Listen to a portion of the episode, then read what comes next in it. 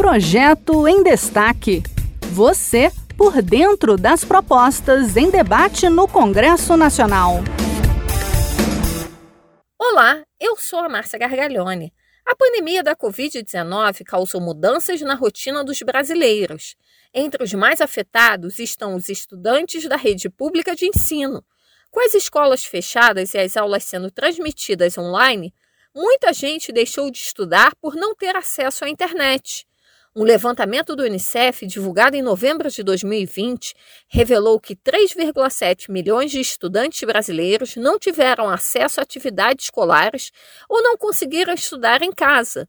Ao todo, 5,1 milhões não tiveram acesso à educação. Uma proposta de emenda constitucional em tramitação no Congresso Nacional tem como objetivo garantir a inclusão digital como direito fundamental para todos os brasileiros.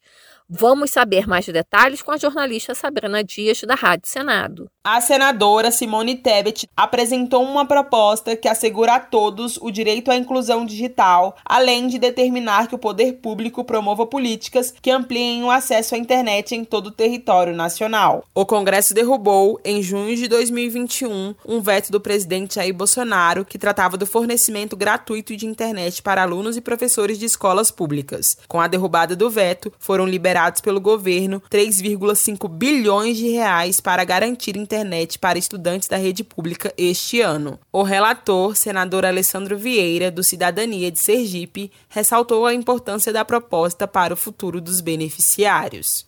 Estamos falando de cerca de 17,9 milhões de estudantes e de 1,6 milhões de professores espalhados por todo o Brasil. Os recursos financeiros serão aplicados de forma descentralizada e transferidos em uma única vez, em conformidade com o número de professores e de matrículas. A urgência do projeto está no fato de que a cada dia em que retardamos esse tipo de atendimento, nós afastamos cada vez mais jovens do mercado de trabalho do futuro.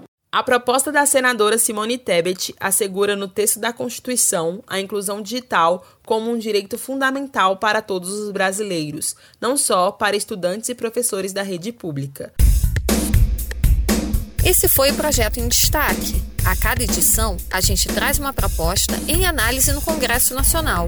Você pode acompanhar o andamento desses projetos e opinar sobre eles em senado.leg.br barra e cidadania. Até a próxima!